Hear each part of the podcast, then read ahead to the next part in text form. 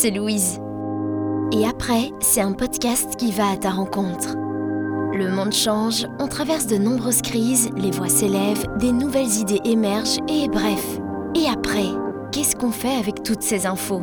Comment trouver sa voie C'est parfois difficile d'y voir clair. Et après est là pour t'inspirer à travers différents vécus et témoignages peut-être semblables aux tiens.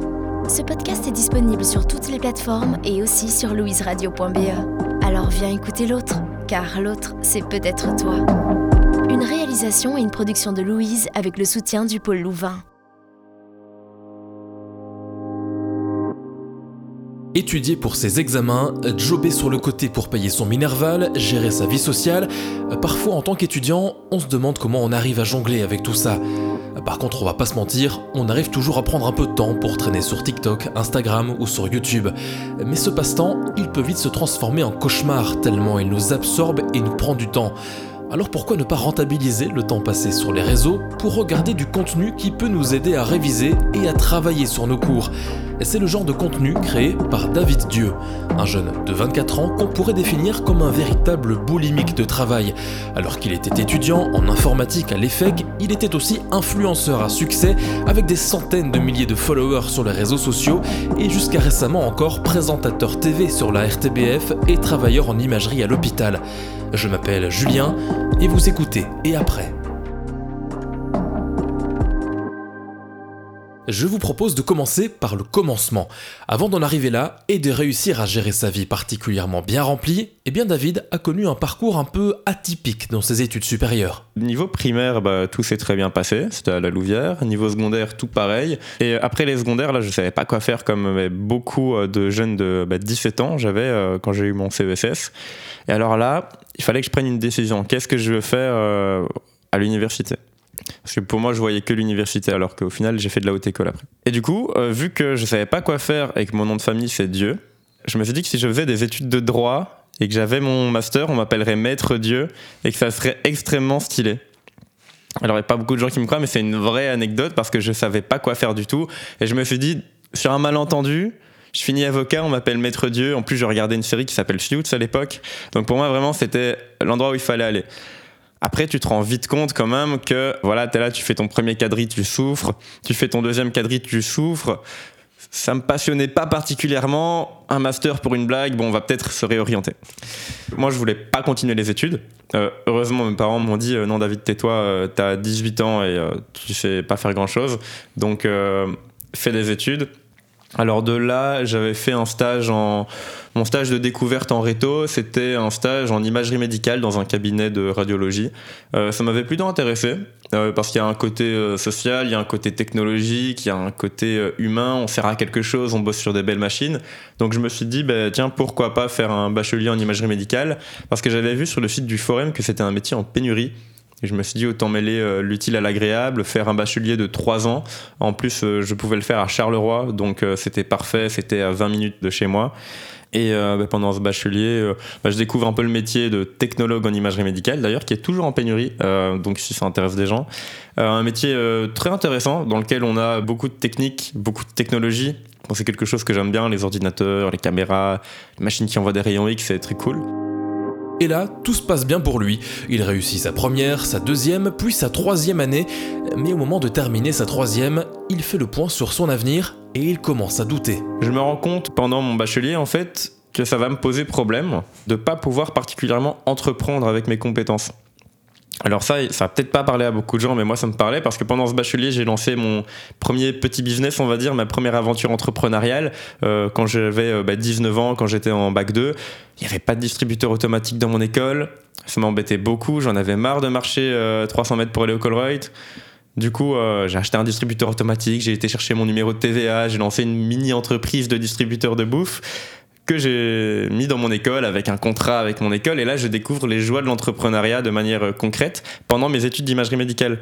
Et, euh, et, là, forcément, ben, ça se passe super bien parce que là, je suis payé pour aller à l'école à 19 ans, ce qui est plutôt cool. Et, euh, et là, je me rends compte qu'en fait, on peut gagner de l'argent sans se pointer, en fait. On peut imaginer qu'on peut avoir un distributeur, deux distributeurs, dix distributeurs et que ça prend pas beaucoup plus de temps Et c'est là que je vois donc vers le milieu, fin de mes études d'imagerie médicale, que je vais peut-être être limité. Alors là, c'est juste l'aspect entrepreneurial qui parle parce que ça reste un métier super sympa. Mais euh, je me disais que si je voulais avoir plus d'impact et euh, voilà, même gagner plus, hein, on va pas se mentir, j'allais devoir travailler dix fois plus en termes d'heures sauf que notre temps il est limité et euh, qu'il faut pas non plus euh, travailler 100 heures par semaine. Donc je me suis dit, bah, tiens, euh, j'aimerais bien continuer pour apprendre des compétences que je peux mettre au profit de l'entrepreneuriat. Et je m'étais justement rendu compte pendant mon premier bachelier et pendant tous mes stages, parce qu'il y a énormément de stages dans ce cursus, qu'il y avait pas mal de problèmes informatiques en fait dans les logiciels des hôpitaux. Donc là, je me dis, mais en fait, pourquoi pas faire de l'informatique pour arriver en tant qu'expert de l'imagerie médicale avec des compétences informatiques et vendre mes propres logiciels aux hôpitaux pour euh, justement faciliter le travail des copains qui sont restés à l'hôpital. Donc c'est ce que je fais après l'obtention de mon premier diplôme en imagerie médicale. Donc c'est un métier que j'ai continué à exercer quand même en freelancing, toujours le côté un peu entrepreneurial. Quand j'ai entrepris mon deuxième bachelier euh, d'informatique, je me suis dit bah tiens, honnêtement, j'arrive donc je devais avoir 21 euh, ans du coup j'ai déjà un bachelier dans les pattes, j'ai déjà confiance en moi, je sais déjà comment fonctionne le monde du travail. J'ai fait des jobs étudiants, enfin j'ai fait, mais je sais pas combien de jobs étudiants, je crois que je les ai tous faits. Avant d'avoir un diplôme d'imagerie médicale qui me permet de travailler en freelancing dans les hôpitaux, j'ai tout fait. J'ai fait manutention, j'ai fait intermarché, j'ai fait quick, enfin bref, tout ça. Et là, je me rends compte que maintenant, ok, je suis étudiant en informatique, mais j'ai un bachelier. Ce bachelier, je peux l'utiliser en tant que job étudiant ou en tant que du coup euh, freelance avec mon petit numéro de TVA qui me servait pour euh, vendre des Twix à la base. Euh, maintenant, il me sert à faire du freelancing dans les hôpitaux. Et donc voilà, pendant mes études d'informatique, je me dis, bah, je vais travailler un peu à l'hôpital, je vais apprendre de l'informatique et dès que j'ai l'idée du logiciel à développer pour l'hôpital, je le fais. Mais il y a un facteur que j'avais pas pris en compte, c'est TikTok. TikTok, pour David, c'est le moyen de produire plus de contenu, mais aussi de revenir à sa passion d'enfance, ce qui l'anime depuis tout petit, la création de vidéos. J'ai mes premières vidéos filmées quand j'avais 12 ans, les premières sur internet quand j'en avais 14, on peut encore les trouver d'ailleurs. David Play Music, j'avais oublié le S à Play, ma mère elle m'en a voulu pendant longtemps. En fait je voulais faire de la vidéo et je savais pas quoi filmer, du coup je me filmais moi, et vu que j'avais rien à raconter, je faisais de la musique, et euh, je faisais des montages où j'étais... Euh, à la guitare, à la guitare euh, électrique pour faire euh, des solos, à la batterie, au piano, puis je mettais tout ensemble et je faisais un groupe tout seul, comme si j'avais pas d'amis. Mais enfin bref, du coup, euh, il y avait ce facteur que j'avais pas pris en compte en commençant mes études d'informatique, qui est TikTok, parce qu'ayant toujours été passionné de vidéo, je me dis que bah, tiens, TikTok, en fait, c'est un moyen super cool de faire du contenu facilement, rapidement et surtout qu'il soit vu. Et donc, bah, quand je commence mes études, je commence aussi à être productif sur TikTok. Et donc là, bah, on peut avoir l'impression que je m'éparpille un peu, mais non, parce que j'ai toujours euh, mon premier bachelier en poche, j'ai toujours euh, mon distributeur qui tourne, je commence mes études et je rajoute la vidéo euh, par-dessus. Alors oui, ça commence à faire beaucoup. Et pourtant, si David diversifie ses activités, il ne s'éparpille pas pour autant, puisqu'il poursuit ses études en parallèle de sa création de vidéos. Des vidéos qui sont d'ailleurs dans un premier temps liées à sa vie étudiante à Louvain-la-Neuve. C'était pas vraiment la guindaille parce qu'on était post-confinement, du coup, il n'y avait pas de scène ni rien, mais c'était euh, voilà la nouvelle vie. Moi qui venais de faire euh, trois ans à Charleroi, je découvre la vraie vie étudiante à Louvain-la-Neuve. Ça n'a rien à voir. Moi, à Charleroi, ce que je faisais de mes temps midi, où j'allais boire le thé, euh, et puis je rentrais chez moi, mais il n'y avait pas cet aspect communautaire étudiant où on se sent chez nous partout parce que c'est une ville pour les étudiants, enfin pour les étudiants. On s'entend avec beaucoup d'étudiants en tout cas. L'objectif de ces vidéos à la base, c'est juste pour le plaisir. Euh, mais je comprends très vite après, donc euh, ça on va dire vers septembre, je prends ça au sérieux, mes vidéos en même temps que ma rentrée euh, en informatique. Et après 4 mois, j'ai 4000 abonnés, ce qui est bien, mais j'ai surtout ma première collab. Donc on arrive et on me dit bah tiens David tu peux gagner de l'argent en parlant d'une marque et publier ça sur ton TikTok. Littéralement on me paye même plus pour le fait de tenir la caméra mais pour être dans la vidéo. Et ça, je trouve ça trop bien parce que je faisais déjà un peu de photos et de vidéos quand j'avais 15-16 ans pour, euh, pour gagner un peu d'argent, mais c'était pas pro vraiment, j'avais pas encore la structure avec le numéro de TV et tout ça. Mais enfin bref, là je comprends qu'en fait on peut me donner de l'argent pour être dans la vidéo et pas pour la filmer. Quatre mois après avoir commencé, c'était pas beaucoup, mais euh, ça devait être ouais, entre 100 et 200 euros. Et là ben, c'est le déclic en fait. Si on peut me payer alors que j'ai que 4000 abonnés, qu'est-ce que ça va être quand j'en aurai 40 Qu'est-ce que ça va être quand j'en aurai 400 000 Et donc ben, je me dis que je vais prendre ça au sérieux. À ce moment-là, c'est le tournant pour David Dieu.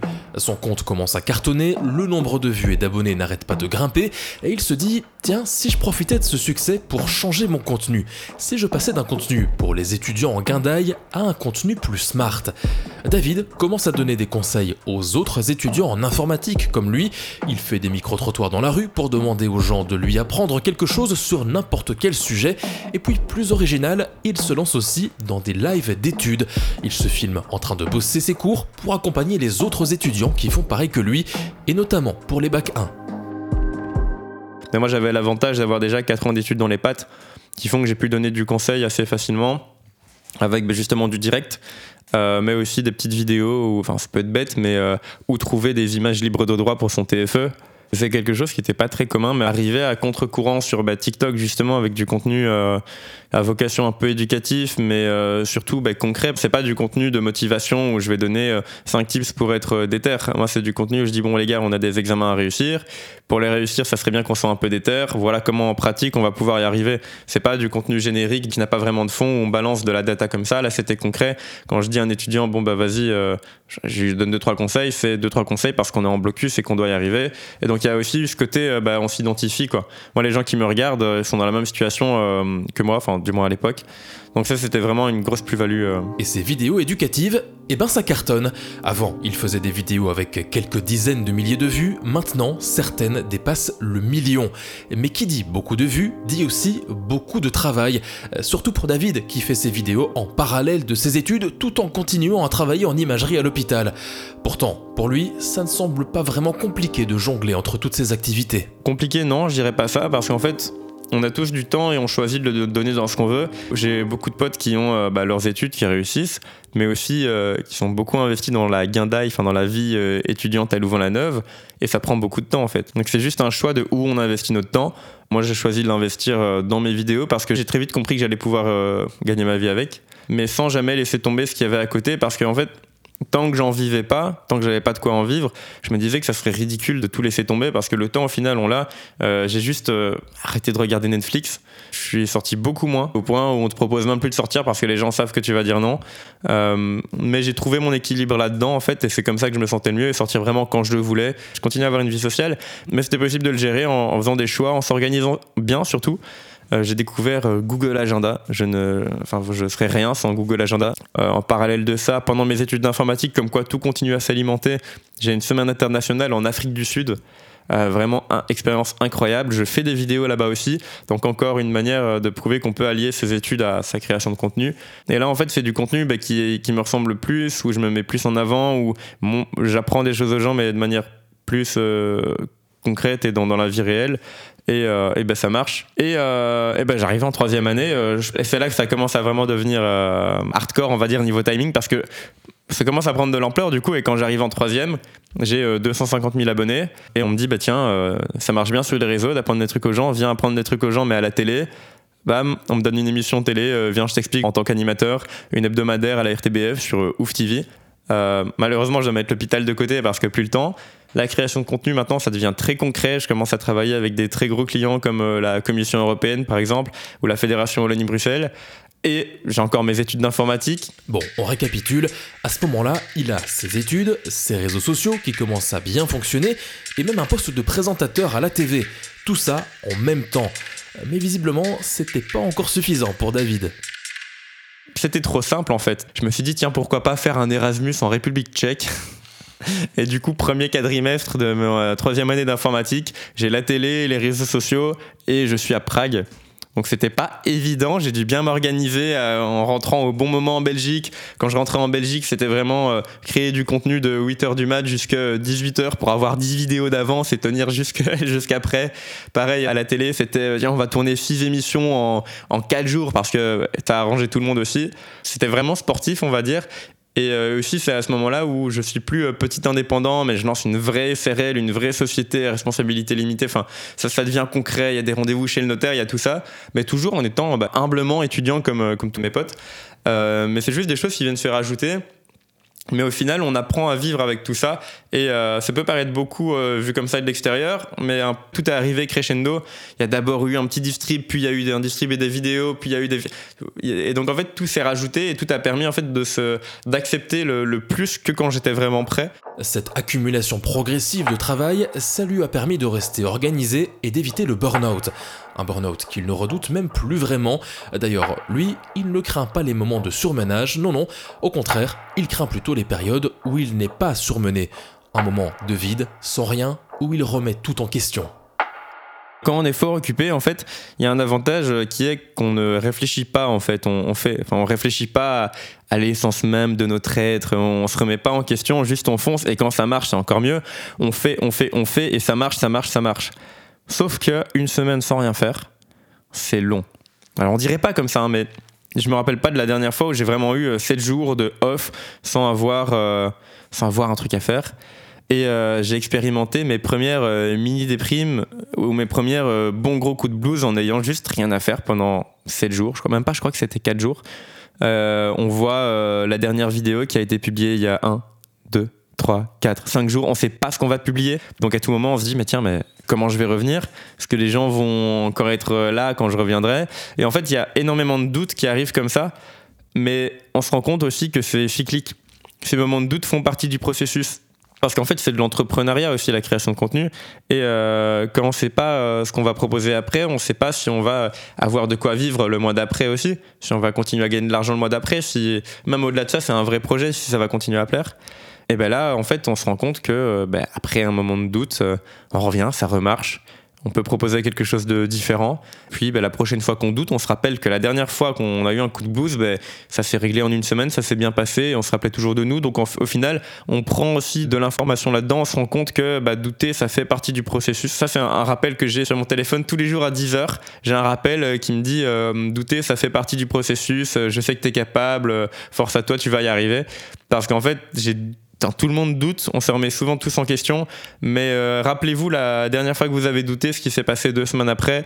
Euh, je suis sûr qu'il y a beaucoup d'étudiants qui doutent aussi, alors qu'ils sont en Master 2. Euh, frérot, tu viens de réussir 5 ans d'études, là, si tu as réussi avant, pourquoi tu vas plus réussir maintenant? Enfin, c'est des trucs comme ça, on, se rappelle que du négatif, mais pas du positif. Et au final, maintenant, ben, regarde, là, je serai à temps plein, du coup, dans ma création de contenu, dans la télé, dans, dans tout ça, et d'autres services que je vais proposer, genre de la conférence, j'adore ça. Euh, mais au final, euh, ne plus avoir les études, ça me donnera du temps pour faire d'autres trucs en plus, donc euh, je pense que ça va être chouette. Ça va être chouette, oui, mais ce qui est moins chouette par contre, c'est les dérives des réseaux sociaux. Je pense que je vous apprends rien si je vous dis que les réseaux sociaux, c'est une drogue. Les algorithmes vous enferment dans une bulle avec uniquement du contenu que vous appréciez. Vous ne voyez plus que ça, vous ne voyez plus le temps passer, et vous êtes en manque si vous n'avez pas votre dose quotidienne de Reels ou de TikTok. Et ce danger, eh bien David, il en est bien conscient. Ça, honnêtement, c'est vraiment compliqué parce que bien que je vive de TikTok et d'Instagram et enfin des réseaux, quoi, j'oublie pas non plus que euh, quand quelqu'un passe une minute à regarder mes vidéos, c'est une minute qu'il a pas passé euh, pour lui. Et euh, ça, ça me dérange beaucoup en fait. Là, j'ai quand même du mal avec ça dans le fait de pas Enfin, je vais pas dire que j'arrive pas à m'y retrouver parce qu'au final j'arrive à m'y retrouver en proposant du contenu un peu éducatif aux gens. Je me dis tiens de toute façon ils sont sur TikTok, autant qu'ils apprennent quelque chose. Mais euh, pour moi la dérive de TikTok c'est d'y passer beaucoup de temps. Mais genre vraiment beaucoup de temps. Même moi ça m'arrive de passer 2-3 euh, heures par jour sur TikTok. C'est énorme. Et quand je m'en rends compte, ben, je me sens pas bien. Parce que c'est 2-3 heures où j'ai rien fait pour moi. C'est du contenu qui a été consommé et qui est parti probablement que j'ai oublié d'ailleurs. Et pour moi, c'est grave en fait. Et euh, bah, dans les lives justement euh, entre étudiants, bah, on se dit souvent, bah, tiens, euh, si on n'est pas sur TikTok en train de faire ce direct pour étudier, venez, on ferme l'app et on va faire quelque chose pour nous. Je leur dis même, si vous êtes plus productif en dehors de mes vidéos et en dehors de mes directs pour étudier, fermez ce direct et allez bosser avec vos potes, allez dehors. C'est vraiment un support en fait pour les gens qui sont sur TikTok, autant avoir quelque chose de smart, mais j'encourage les gens à pas forcément passer beaucoup de temps sur ces apps. Ça reste un divertissement qui est quand même sympa, mais il faut pas que ça vous dépasse. La prochaine fois que vous allez sur TikTok, posez-vous la question est-ce que j'ai envie d'être sur TikTok? Est-ce que j'apprécie ce que je suis en train de faire maintenant? Si la réponse c'est non, vous fermez l'application, vous verrouillez votre tel. C'est même une question que j'invite à se poser dès qu'on déverrouille son téléphone. Pourquoi j'ai déverrouillé mon téléphone? Est-ce que j'ai une notif ou est-ce que c'est par euh, réflexe?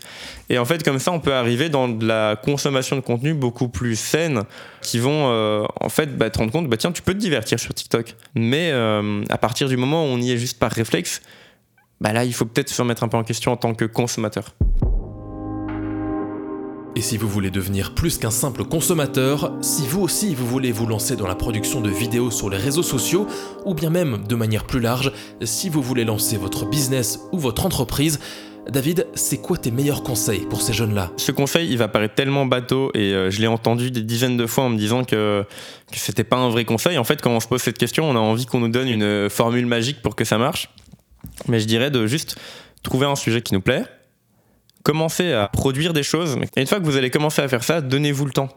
Il faut du temps pour devenir bon dans quelque chose. Surtout quand on veut commencer, ben, par exemple, les vidéos sur Internet. Euh, moi, j'ai fait des vidéos sur Internet depuis que j'ai, euh, depuis mes 14 ans. Euh, j'en vis depuis que j'en ai 23. Alors c'est pas non plus 10 ans acharnés à publier tous les jours, mais c'est du temps qui m'a permis de comprendre comment ça marche et en fait d'y arriver.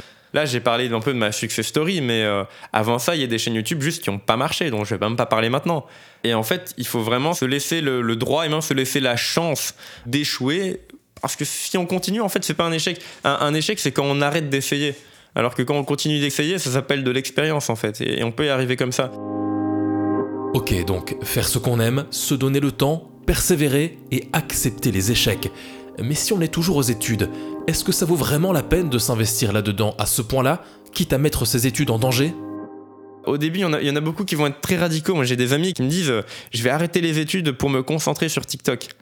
Euh, mon pote, il a 200 euh, abonnés sur TikTok et il n'a pas une vidéo qui a passé 1000 vues. Et ses études fonctionnent pas vraiment, enfin, il n'y met pas beaucoup de temps. Alors, c'est pas euh, pour tirer sur mon pote, mais c'est juste pour lui dire que je pense qu'avant de pouvoir arrêter les études pour se concentrer sur TikTok, laisse assez prendre TikTok. Tu vas pas me dire que tu sais pas gérer les deux pour le moment, en fait. Enfin, concentre-toi sur quelque chose. Par exemple, réussis tes études, laisse-toi du temps pour TikTok, et quand ton side project deviendra plus important que ton main project, c'est là que tu pourras switcher. Mais en fait, tant que c'est qu'un projet sur le côté et qu'un hobby, euh, on ne doit pas choisir en fait. C'est même très important de garder un main project, de garder des études. Parce qu'au final, garder des études par rapport à n'importe quel projet que vous allez faire, c'est continuer à apprendre des choses. Ça t'apprend à te lever le matin, ça t'apprend à rencontrer des gens, ça t'apprend aussi à savoir euh, répondre à une consigne savoir faire ce qu'on te dit, parce qu'on va se rendre compte euh, dans le monde de l'entrepreneuriat et même bah, des vidéos, quand on m'achète une vidéo, quand on m'achète une collab, je dois proposer euh, quelque chose qui répond aux attentes. Et ça, c'est des trucs que l'école nous apprend en fait. Le fait d'avoir un peu cette expérience d'étudiant, de travailler, de se rendre compte qu'on est capable de bosser 8 heures par jour, hein, ben, tout ça, on peut le mettre sur nous en fait. Parce qu'on passe beaucoup de temps ben, dans notre temps libre sur euh, TikTok, Netflix, euh, dans les bars et tout ça, ben, on prend ce temps-là peut-être pour lancer un projet et on peut réussir ses études et un projet à côté. Alors oui, finir ses études, ça peut parfois sembler long, difficile, voire même impossible, et ça l'est encore plus quand vous avez un projet sur le côté. Mais si comme David vous avez une passion, ne l'abandonnez pas. Soyez juste conscient que ça vous demandera des sacrifices sur vos loisirs.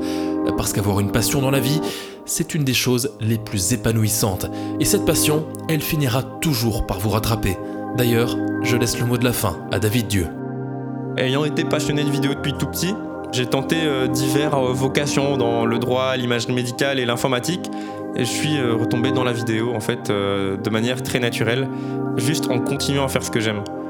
Et la vidéo a pris une place naturelle dans ma vie qui fait que c'est mon métier maintenant et que malgré mes deux diplômes, je vais travailler dans la vidéo, qui était ma passion depuis tout petit. Donc pour moi, le message, il est là, c'est que quand vous avez quelque chose que vous aimez, continuez à le faire. Parce qu'à un moment, ça prendra peut-être la place que ça doit dans votre vie. Mais juste n'arrêtez pas en fait. Euh, produisez et faites-vous plaisir. Et après, un podcast de Louise et du Pôle Louvain écrit et raconté par Julien Malpa. Habillage sonore, Samy Andoura. Montage, Julien Malpa. Mixage, Nicolas Castormont.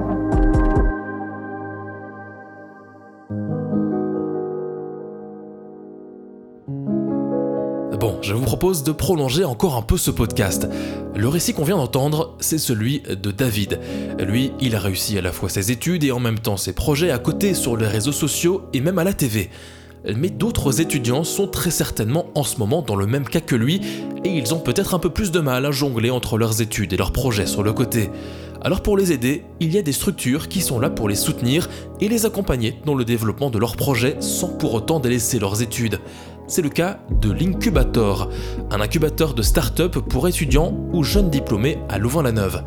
Mais concrètement, en quoi consiste cette structure et qu'est-ce qui est mis en place pour accompagner ces jeunes? Eh bien, on a posé la question à Sophie Neu, la responsable de cet incubateur on offre différents services. Euh, le premier, c'est qu'on attribue à chaque projet un coach qui va pouvoir euh, l'accompagner individuellement euh, tout au long de l'année.